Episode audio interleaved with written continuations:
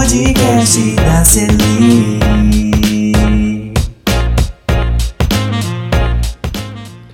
Olá pessoal, sejam bem-vindos ao podcast da Celi. Meu nome é Felipe Santos e eu sou o apresentador desse programa.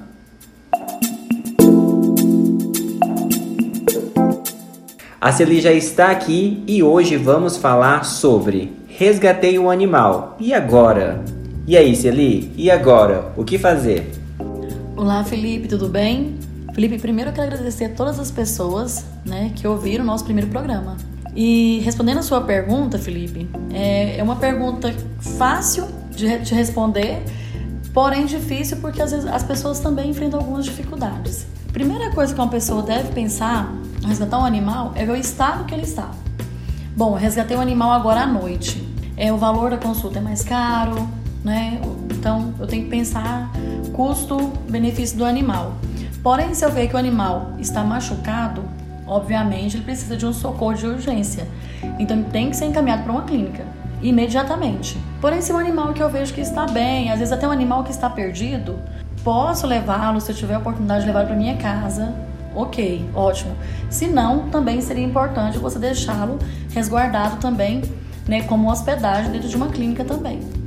Tem diversos fatores, Felipe, que influenciam nisso tudo. Primeiro, quando você leva um animal para a clínica que você resgata, ele tem que passar por uma consulta, ele passa por exames, né? Mesmo que ele esteja em estado, no estado é, sem nenhum machucado, sem nenhuma fratura, uhum. é interessante passar por todo esse processo. Te falo por quê.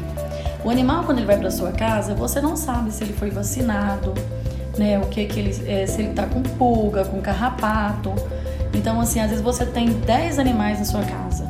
Você leva um animal com pulga, carrapato, olha o problema que você vai ter. Isso que eu ia te perguntar agora, né? Às vezes você né, tá querendo ali fazer uma boa ação, resgatando o animal, e aí às vezes você já tem um animal em casa, eu mesmo já fiz isso.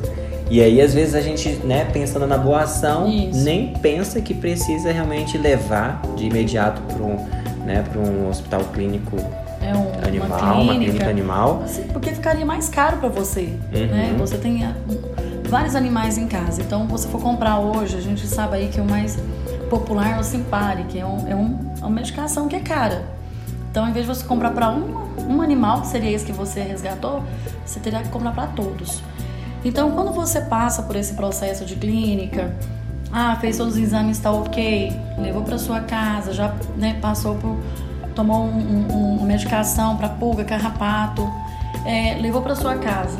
Se você tiver a oportunidade de, por exemplo, separar esse animal do do local, um local na sua casa separar dos outros animais é interessante. Uhum. Se não, é um risco que todos nós corremos, né? Na verdade é essa.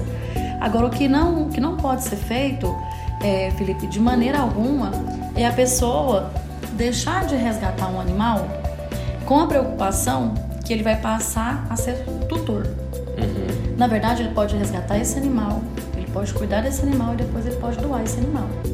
No momento que ele resgata, você resgata o animal, você é responsável por ele. Como se fosse um lar temporário ali. Isso, um que lar você temporário. cuida até que outra pessoa possa vir adotar esse animal. Possa vir adotar. Então, tudo isso hoje, você conta com o quê? Uma grande arma, que é positiva, que é a internet.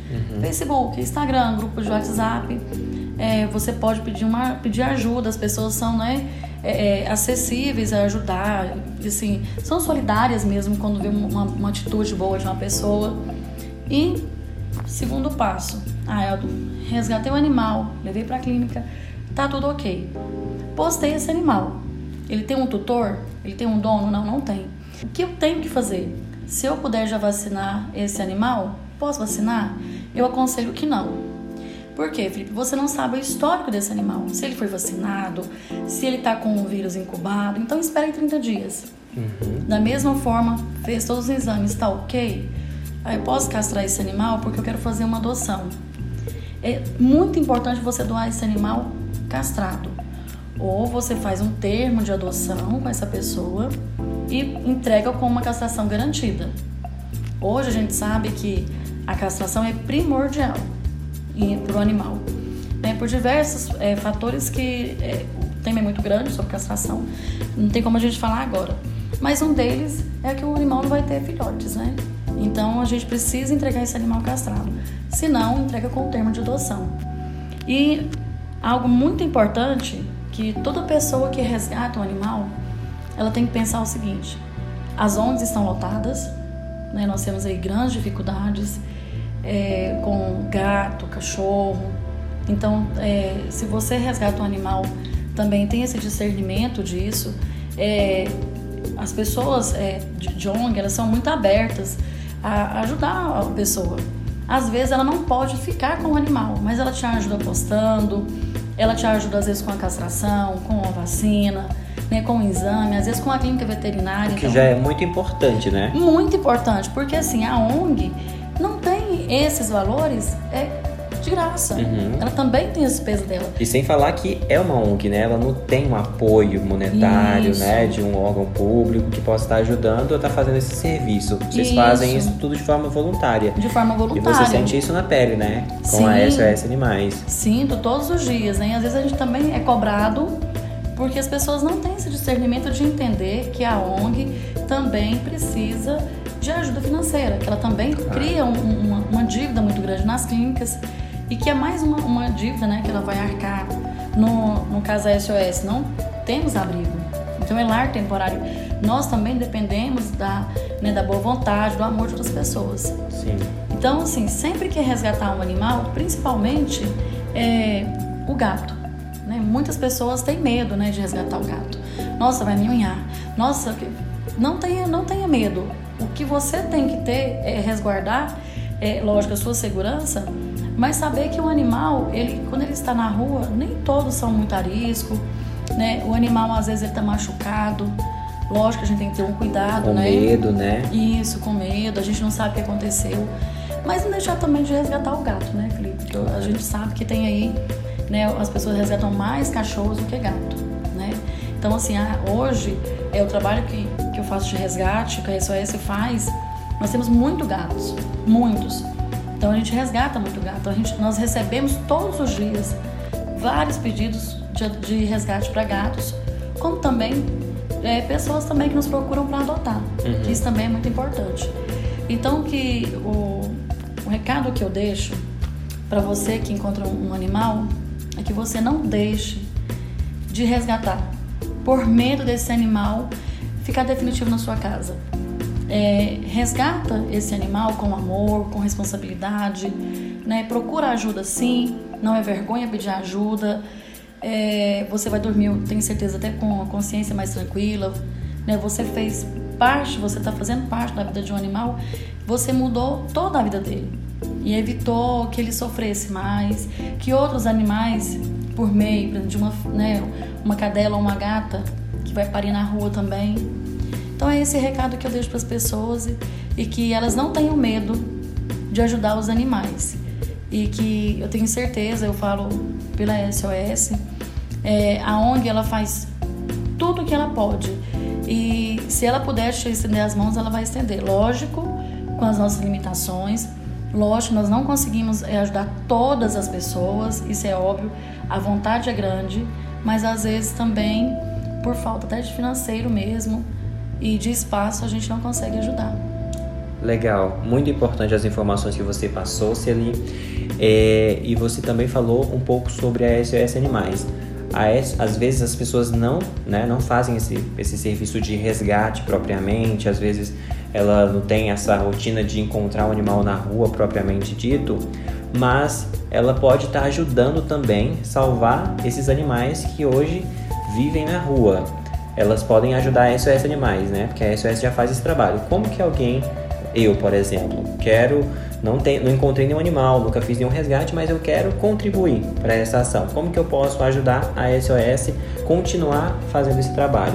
Eu sei que tem diversas formas que vocês recebem apoio, então cite aí algumas. Então, Felipe, é uma forma de você realmente ajudar os animais que estão né, abandonados. É, hoje nós temos nosso Instagram, né? Da SOS Animais Anápolis. É, nós temos um grupo também de Facebook, né? É, sobre resgate. E as pessoas podem entrar em contato pelo Instagram né, com a SOS, pode é, nos chamar no privado, pode acompanhar nosso trabalho. Porque quando a pessoa acompanha, ela também sente paixão.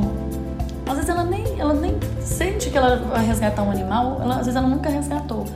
E eu vejo isso no dia a dia, que as pessoas às vezes ligam e falam: Celiane, eu nunca resgatei um animal na minha vida, eu não sei como pegar esse animal. Então, assim, é gratificante para mim, para a ONG, ver que as pessoas também estão aderindo a esse amor à causa, mesmo ela não, não sendo é, protetora, não está no, no, dia a dia dela estar tá ajudando as ONGs. Eu tenho certeza que a partir desse momento, Felipe, ela muda completamente. O, quando ela resgata, ela vai passar a ver mais animais, eu tenho certeza, a ajudar mais. E se não tiver adotado, eu tenho certeza que ela vai adotar. E é isso que faz parte dos resgates. Legal, então é isso aí, pessoal. Se você não pode ou não consegue resgatar um animal ou até mesmo adotar, ajude a SOS Animais doando rações, né? Lar temporário, Lar temporário cobertas, cobertas né? os eventos que vocês fazem, as marmitas, né? Isso. Então tudo isso ajuda a continuar o serviço que vocês já fazem muito bem aqui na cidade de Anápolis. E se vai, você dá continuidade ao nosso trabalho, sem vocês nós não vamos conseguir, lógico, né? É realmente um trabalho de formiguinha. Eu, eu não uso a palavra enxugar gelo porque eu não acredito nisso, eu acredito no trabalho é, das ONGs é muito importante, sim. A gente consegue mudar a vida de muitos animais. E eu falo que é um trabalho de formiguinha, Felipe, porque é um trabalho que você pega na minha mão, eu pego na sua, outra pessoa pega na sua mão e a gente vai caminhando juntos e vai mudando a história de muitos animais. E que as pessoas é, tenham essa consciência né, de ajudar e que siga esse, Animais Anápolis e que seja mais um voluntário né, da ONG também, inclusive para nos ajudar com divulgação, nos eventos, com os animais, e que seja né, que a pessoa venha fazer parte dessa história da SOS dos animais que nós resgatamos e tantos outros que tentamos resgatar e ajudar. O convite está feito, pessoal. Agora é só ajudar. Esse foi mais um podcast da Celi. Até a próxima.